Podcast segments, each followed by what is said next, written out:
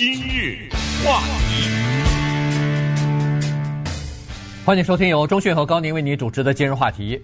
呃，一个美国人不远万里去中国，哈，在中国生活了三十五年，从一九四五年到一九八零八零年吧。呃，在中国呃生活啊，参加过这个解放战争，然后呃新中国就是一九四九年中华人民共和国成立，然后呃参加过或者是经历过什么五八年的大跃进啊，呃这个然后就是文革、啊，最后呢他有两次在中国呃锒铛入狱。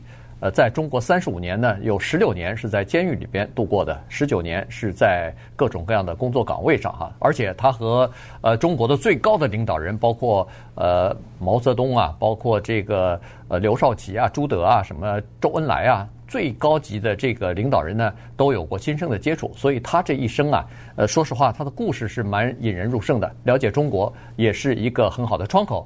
那么这个人名字叫做 Sidney Rittenberg 哈，如果说。呃，英文名字可能没有人知道，但是在中国大陆，他的中文名字呢是非常人呃非常多的人都知道的，叫李敦白。那么他在上个周末的时候去世了，九十八岁的高龄。今天呢，我们就跟大家来聊一下他的故事。嗯，本来星期一的时候就想讲他的故事，但是因为有一些重大的新闻话题，所以等到了今天。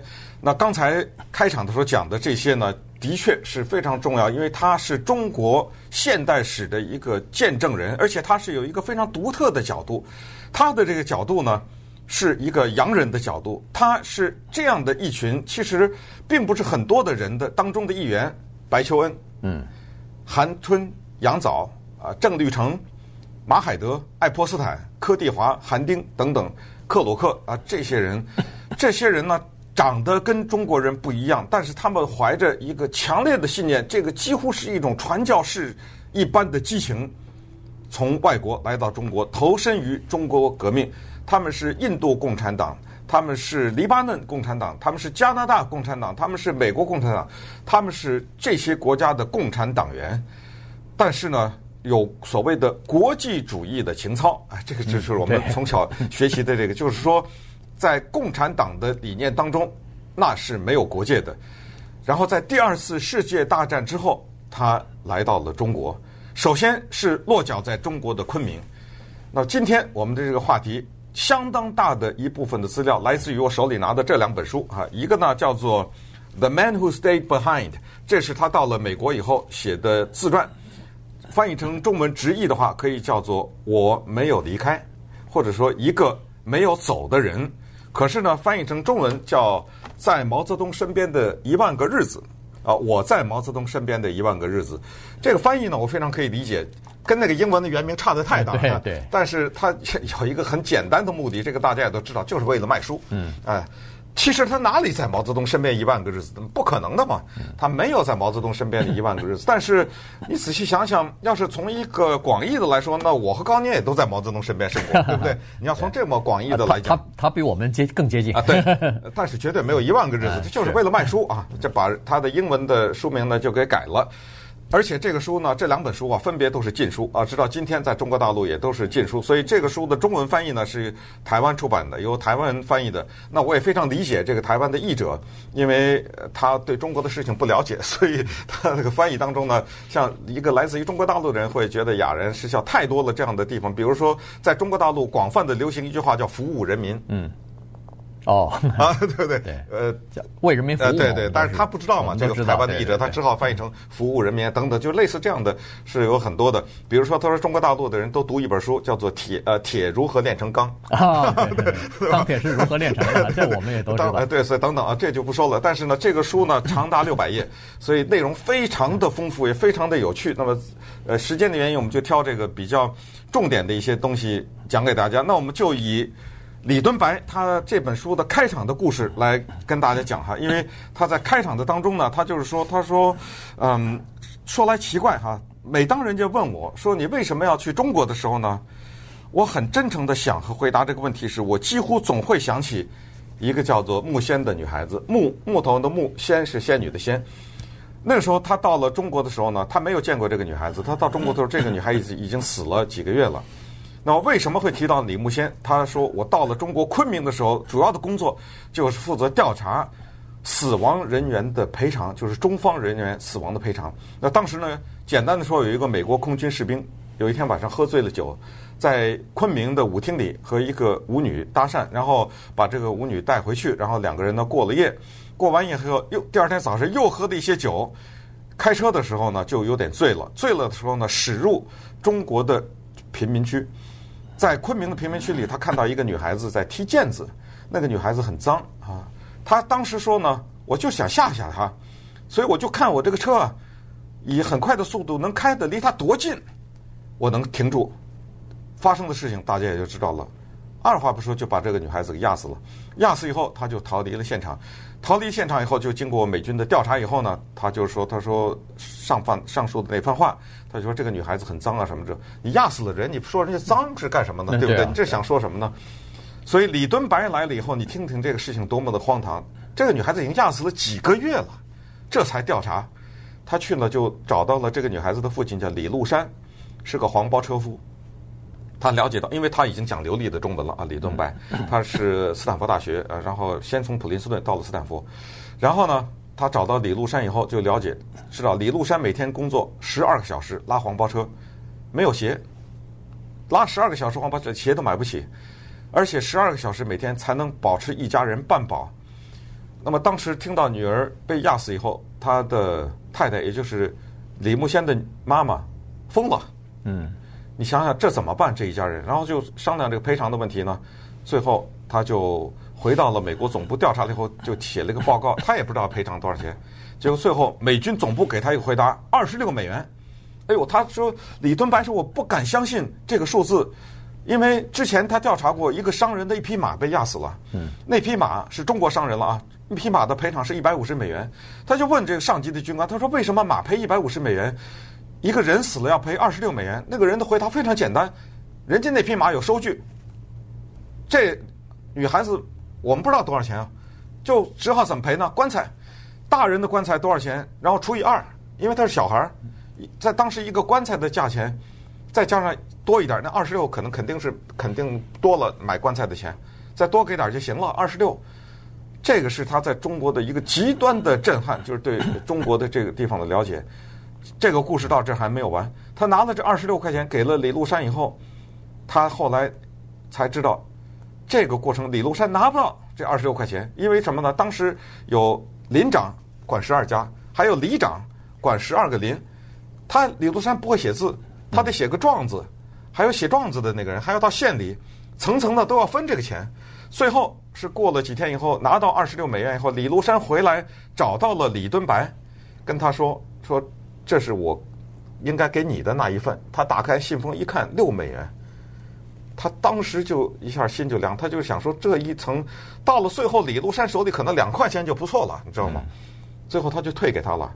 他说我不能拿。那李禄山说不行，在中国都是这样。这就是他脚踏上中国的第一次经历啊，第一个最呃给他的最直接的震撼。后来他又在昆明了解到，在大街上人家找美国大兵。问他要不要中国的姑娘处女，多少钱？一块钱，一块钱一个。呃，他等整个的看到这一幕，他他这个开场说，这就是为什么我决定留在中国。那么当然最后他以李慕仙开场，又以李慕山结束。那稍等，我们再看一看他在中国的这段时间是如何卷入到了中国的内战当中去啊，如何接触到高层的人物，毛泽东、朱德、周恩来等等这些。今日。话题，欢迎继续收听由中讯和高宁为您主持的今日话题。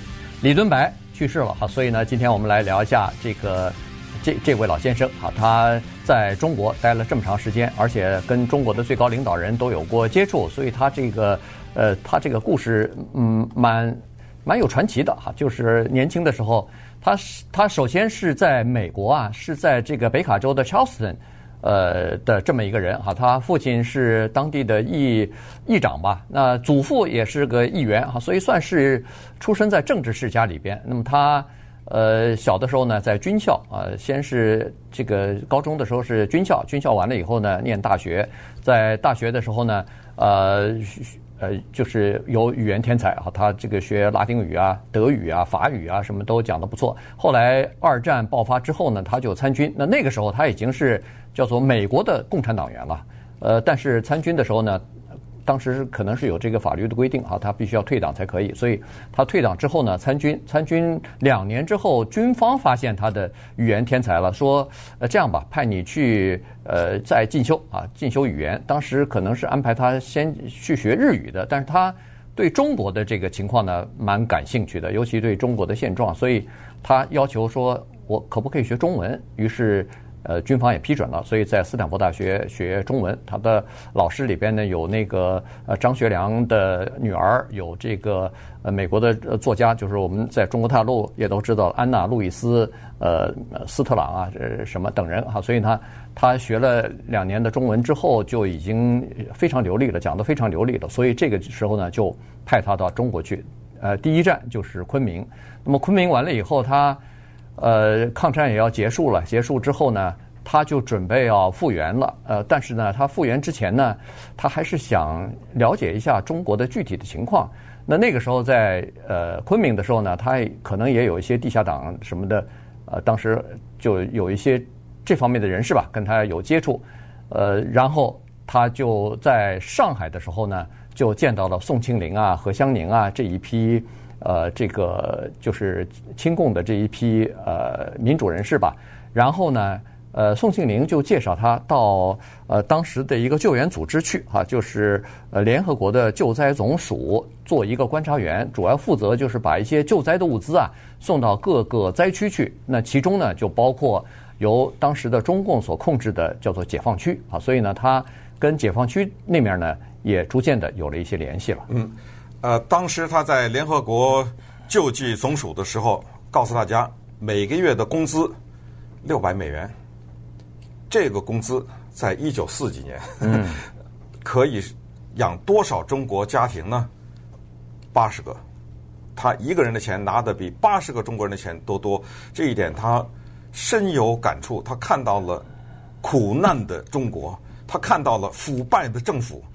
按照他在回忆录中的记载，中国的政府当时腐败到什么程度？在昆明的时候，粮食是外国人捐的，从东南亚什么的这些国家捐，然后绕到香港，进入到中国救济中国的灾民，但是被国民党的官员拦截，拦截了以后呢，储存在一个地方干什么呢？首先不发给灾民，第二再把它贴标签或者怎么样，再给运回去，从香港再运回去，然后。再来一次，就是这个里面，中国几次转手就赚这个钱，嗯，就是搞这个名堂，所以他看到了很多黑暗的地方，他看到了中国像以昆明为代表的这个地方大势已去，他觉得。然后关键是他和解放区的对比，他结识了像周恩来啊等等、王震啊等等这些呃中共的早年的领导人呢，他确实是有比较鲜明的对比，就是解放区的领导在那个年代是非常清廉的。所以他这样一对比呢，就就萌生了对中国共产党的好感。再加上他本来就是一个美国的前共产党员，他本来就是有这种理念的啊，他本身就是马克思列宁主义，就相信这套东西。所以后来就来到了延安，到了延安以后，二话不说就见到了毛泽东。嗯，对，因为他这个独特的身份和匠心，在什么场合下第一次见到毛泽东的呢？舞会，延安的舞会那个时候非常的有名。那几乎是每个礼拜都有，我不知道你看没看那一段，他见毛泽跟毛泽东跳舞的那一段，要不要给大家来朗诵一下？呃，其实其实可以呃聊一下哈，因为在延安党的高级干部那个时候 都喜欢跳舞。对，呃，那个毛泽东呃当时是最最主要的，然后什么朱德什么的，据说朱德是跳舞的劲儿最大的，只要是他。有时间啊，只要他在，呃，基本上都不会错过这个跳舞的这个呃这种娱乐的活动吧，至少是哈。所以那个时候呢，他就呃见见到这个毛泽东啊，他他那个时候也被邀请，因为他年轻嘛，那个时候二十来岁，二十多岁的一个年轻人，然后黄头发、呃高鼻子、大眼睛这么一个年轻人在那儿，所以呢，一进来毛泽东马上就知。显然事先也知道啊，他就在那儿，所以马上就走过来，就跟他开始交谈了嘛。对，呃，这一段呢，他是这么写，我必须得放一段音乐，为什么？因为这段音乐太重要了，叫做《草堆里的火鸡》啊。嗯。呃，这个呢是美国著名的乡村音乐和民间音乐哈。为什么这个呢？他说他进去了以后啊，他说，当毛泽东看到我的时候，他停下舞步哈，呃，若有期盼地站在那间又矮又长的房间的中间。跟着他的凝望，每个人都停下来了。呃，接着呢，他就领有人领我走过舞池，正式的介绍我给毛泽东认识。毛泽东握着我的手，他的握手有力，但是不像真正的握手。他握住我的手的时候，并没有自然的上下晃动，他微微一笑，身子朝我略向前倾。我们竭诚的欢迎这位美国朋友来这里加入我们的工作行列。这个时候，乐队奏起了《稻田里的火鸡》。呃，毛泽东呢，注意到我的讶异的神色。有些美国同志教给我们这首歌，毛泽东说了，他带着我走向围在舞池边的一排椅子，一起坐下。啊、呃，对抗日战争时候，有些人嘲笑我们，他说他们笑我们只是麦稈和老式步枪，这的确是真的。但是我们还有用麦稈和老式步枪打败日本人的经历。你会发现延安的生活非常的简朴。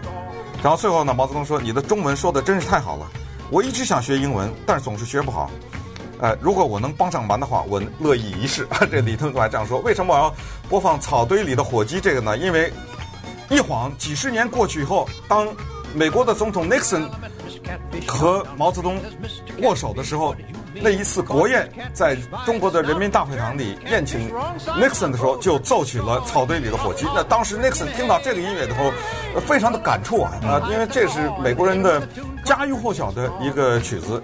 哎，就问呃毛泽东，当时有这个对话，那毛泽东呢就跟他讲，毛泽东听到这个也是非常的感慨，因为他想起当年延安的舞会，嗯，这个一首美国的民谣，居然呢。把历史就这么串起来了，所以呃，李敦白他记述了这一点也是非常重要。顺便也说一下，因为他到了中国以后呢，他每一天的生活他都有笔记，啊、呃，所以他才能记得这么清楚。当然，部分的笔记呢，在文化大革命的时候被抄家给他找不到了啊，但是很多重要的历史资料也留下来。所以这就是这本书啊，它的特别重要的它的历史价值就是这样。对中国现在是感兴趣的人，可以从这本书里看到很多。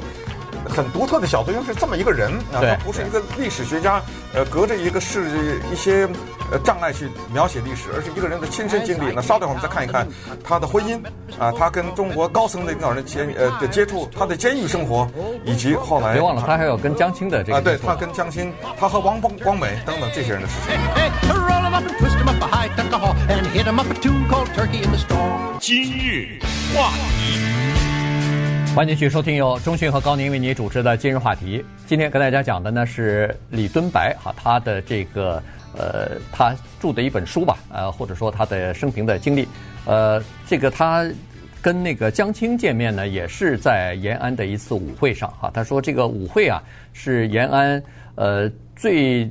就怎么说呢？最平等的这么一个这么一个事事情了哈，就不管是士兵还是将军，不管是医生还是护士，呃，翻译还是其他的高级官员，呃，全部都会参加，而在那儿都在舞池里边基本上是平等的。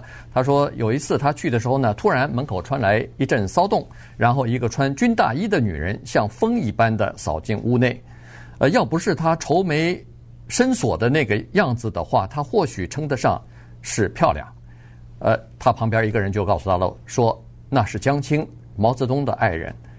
然后呢，他说她是一个汉女人，这个汉就 是彪悍的汉哈。不想活了，这个对那个人当当就是告诉他哈。然后一个人悄悄的跟他说，呃，他说你最好别惹他。那么他就打量了一下那个年轻的苗条的女子，就是江青啊，大概三十出头，比毛泽东年轻二十岁以上。他就跟旁边人说：“哎，看上去好像不旱呢。”然后旁边那个人呃露出一副早就知道你会这么说的笑容，说：“许多人常犯这样的错误。”他说：“他虽然只是主席的私人秘书，但是任何人想要见主席，都得经过他这关。所以呢，他说我非常好奇，想认识他。于是等这个乐队再次响起乐声的时候呢，他就走过去，呃，自我介绍。”然后邀请他一起跳舞，那么他说江青很客气，呃，这个时候呢，他感觉到说，哎，我觉得我自己还挺受欢迎的，呃，而且看上去他很安静，看不出他汗在哪里。嗯，但是在跳舞的时候呢，江青就是只顾就一直在说他自己的情况，呃，担心自己的这个虚弱的身体。他说：“哎呀，我身体不是很好。呃，我我跳舞的时候呢，他也一直在说，哦，我的胃也不好。然后几分钟之后又说，哎呀，这个呃，空气就是咱们这个舞厅里边的空气太太闷了。呃，我的心跳得很快，等等哈。基本上他的第一次接触呢，给他留下的就是这样的一个印象。嗯，多少年以后。”等他回到了美国接受美国之音访问的时候呢，他这样说哈：那时候批判王光美的在清华，江青是要我去的，周总理直接讲了，最好你不要去。但我听了江青的，不听周恩来的，这错误。哎，你看他的中文，如果不告诉你美国人，他就是一个中国的略有一些对地方口音的这么一个华人吧？对对对，这么一个感觉。这个这段话值得提一提啊。他说江青在文化大革命的时候让他去清华批判王光美，可能来自台湾的人不知道王光美是刘少奇的夫人，刘少奇中国建国的时候的第一任的国家主席啊。嗯，所以他跟江青的关系可以到这样的一个程度，就是在文革的时候，江青可以直接告诉他，让他去一个地方。那么江青为什么让他去批王光美？这里面有个背景，就是在延安的时候呢，李敦白跟王光美有过谈恋爱的一个经历。那么当时王光美并没有嫁给刘少奇啊，她是一个呃很洋气的这么一个女学生，所以嗯，大家呢觉得她跟李敦白挺配，有人撮合他们两个人，所以他们两个有所谓回锅肉之恋，就是他们互请吃过回锅肉，嗯，但是这一段恋情没有展开，就两个人都知道。是有人在撮合他们，但是他们两个没有好，这就是跟啊王光美的那一段。那至于说到李敦白本人的婚姻和他的女人呢，这个他也毫不掩掩饰啊。我觉得他这个书呃，他这一点是非常真实，包括他在昆明跟什么人混个什么，他就说的，他用的是“混”这个字了哈。呃，跟多少舞女啊什么这些，呃，早期在昆明的时候，二十几岁嘛，一个美国大兵。呃，和他的婚姻啊，他的第一次婚姻呢是跟一个美国的白人的女孩子叫做 Violet 紫罗兰啊，他是这么写的。他为什么待在中国？还有另外一个原因，就是他的婚姻不行了啊。他在美国，他说我在离开美国的时候呢，我的太太 Violet 紫罗兰啊，正式的诉请离婚。在印度的时候，他先到了印度，我收到了离婚协议书。我曾经非常迷恋维拉啊，这中文给翻译成维拉，她是一个漂亮的。有着深色眼珠的农家女。当我在阿拉巴马州的伯明翰市发动要求选举权的活动时，这个打个叉是当时共产党在美国共产党发起的一个运动。我们相识结婚，婚后的第一个夏天，在北卡州的教堂山，就 Chapel Hill，我们共度了一个极为甜蜜的时光。我们与工作伙伴一起工作，一起跟一个朋友学弹钢琴。但是隔年夏天，他便爱上了别人，因此一年以后。当他要求离婚的时候，我感到十分的讶异，但是也同时感到了深深的伤痛。所以他这段婚姻等于是破破破掉了、破裂了。所以他到了中国是非常孤独的。于是呢，在延安的时候，他遇到了第二个人，这是非常重要的一个人，叫魏林。啊，魏林呢是当时在延安的一个挺有影响的一个女性，在做广播事业这方面也是很积极的一个人。但是她有未婚夫。所以当时魏林非常的挣扎，跟他在接触的时候一直说怎么办？我我我很麻烦。那李敦白就问他是什么麻烦？他说我发现我同时爱上了两个男人。嗯，我也爱你，我也爱我未婚夫。所以他们那个断断续续，断断续续。但是最后呢，魏林终于选择了他。在跟魏林之前，他在延安莫名其妙的跟一个女的有一个一夜情。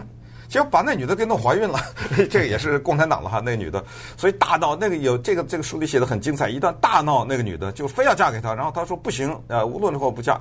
有一段后来连那个就是中共的高层的人员都出来呃干预这个事情啊，所以这是他的第二任太太叫魏林，后来他被抓了监狱，说他是美国间谍，是斯大林告诉毛泽东的，对，说这人得抓起来，呃，关了六年，你知道他在关了六年以后，他已经跟魏林结婚。他一天都没见过他的太太六年，所以他在监狱把他放出来的第一天，他就问第一个问题就是我太太在哪儿？人家马上告诉他，他早都嫁了，在你关监狱第三年的时候他就跟你离婚了，离婚了以后她已经嫁给别人了。我也不知道那个时候离婚她也不需要她签字啊，就这样啊，所以就完了以后他到了到五十年代，他进入到北京那那时候已经共产党掌权了，他进入到中国广播事业局，在中国广播事业局里面，第一天上班就听到隔壁有一个女孩子说，大家在议论他，说李敦白在关监六年监狱的时候，他的第三年的时候，他太太跟他离婚，就听到一个女孩子说，这不算爱，呃，什么叫爱？爱就是如果我的爱人被关在监狱里，我宁别说六年、十年、二十年我也等。这个女孩子的名字叫王玉林，后来他俩就结婚了。第三个人太太，啊、第四这就直到他死，直到现在。而且最有讽刺的是，这个女的真的在监狱外面等了他十年。她进入到广播事业局以后，后来就在一九六八年的时候，再一次被抓了监狱。第一次是六年吧，对。第二次十年，那女的就。真的是家破人亡，那个女也被下放，也被迫害，她的孩子也都被。那时候她已经有三个女儿，四个孩子了啊，四个孩子，四个孩子。那个女的真的等了他十年。今日话题，欢迎继续收听由中讯和高宁为您主持的今日话题。李敦白他在上个星期六的时候去世啊，所以今天我们来聊一下他的这个经历啊，主要是聊的是在中国这方面的这个经历。呃，文化大革命的时候呢，他曾经出过风头哈。那个时候他是造反派啊，呃，所以呢也参加过这个文革，然后还是三人小组的这个组长啊什么的。呃，同时特别有一个经历，就是有一次在毛泽东就是毛主席会接见这个红卫兵的时候，他曾经呃有一段哈，就是呃见到毛主席，然后拿着毛主席语录小红宝书啊，让。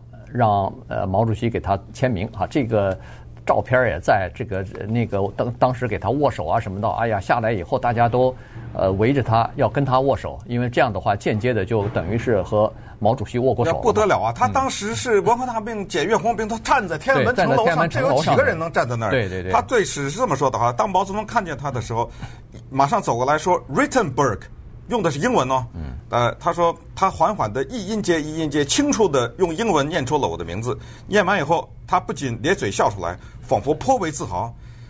毛泽东说：“我学英文学了好长一段时间，但我似乎一直无法学得好。”然后李敦白说：“不过您念我名字的音发的是蛮准的。”您能不能在我的红宝书上签个名？然后毛泽东从我手里拿走红宝书，再用另一只手拿着我手上的笔，并在首页上写下我的名字，用中文写的李敦白。然后毛泽东有点困惑地问我：“你要我在你的书里写些什么吗？”这让我觉得自己宛似个小学生一般。我当时实在应该让他写，比如说对人民有什么新的指示，或者他著名的诗句。嗯。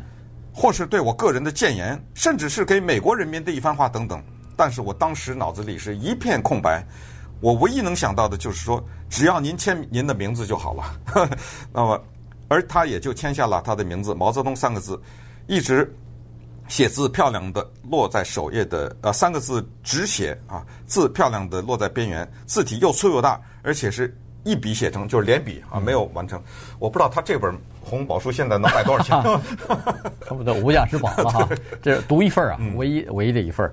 呃，那那个时候他就后来就一下子一落千丈啊。当他的呃这个单位军管的时候呢，他认为说是江青害他了哈，所以呢就等于是又把他关到秦城监狱，这是一个关重重要犯人的这个监狱里头去了，一关就是十年。十年有一天他呃听到这个广播里头。不播样板戏了，听到看到报纸上没有这个江青啊什么的这些名字不出来了，然后他就知道可能有事情发生了哈。后后来他说在监狱里边有一个又高又尖的女生，时常的大声大喊、大叫大喊，他觉得这个声音怎么这么熟啊？再一仔细分辨，哦，原来江青的声音跟他关在同一个监狱里边，他就说江青进来了，我大概该出去了。呃，在中国的。三十几年投身中国革命，他到底对毛泽东这个人有什么总结？对他在中国的经历有什么总结？他在接受美国之音的访问的时候说了下面：两三年以后，我才悟到了，不但是文革是错误的，这整个无产阶级专政这一套理论根本就不对。你推翻专政，你才能有民主。慢慢理解了，就觉得很舒服。啊，慢慢理解了，就觉得很舒服。嗯、那么他对毛泽东个人也有一番非常精辟的概括。嗯，呃，他是说从现在看来呢，他就是这是呃很很多年以后他回顾啊，他说他是一个绝顶聪明、才华过人的暴君。是造成上百万甚至上千万人受苦受难以及死亡的一个罪魁祸首。他说的这个是蛮厉害的，但是他说他从来不是我真正的朋友。那么为了一些政治目的啊，他两次甘冒这个，他明知这是呃冤狱，但是还是把我呃就是关在监狱里边去啊。所以呢，呃，但是呢，他说是这个毛泽东是一个思想家，是一个哲学家，是一个分析家，是将军，是政治领袖，是诗人。而且更是一个鉴赏名家啊，所以呢，他这个话呢，就是说他呃策划了或者是领导了这个革命，然后为中国就是等于是在那个时候令人无法想象的艰难困苦当中，来使中国走向这个。就是等于是走，就是呃，从半殖民地半封建的这个社会当中呢，呃，成立了自己的这个共和国，打败了全世界其余的政治权力啊，然后呃，建立了新的中国，呃，组成了一个新的政府。对，他说，如果啊，毛泽东能够在文化大革命或者早年的这些运动之前死了的话呢，他说他将会是超过孙中山，成为中国历史上的圣人。呃，但是没想到，就是因为他活下来。导致一。但是即使是这样，他也认为说，在中国的历史上，在中国的这个，如果说哪一个人是中国的华盛顿的话，他还是认为是毛泽东，而不是孙中山。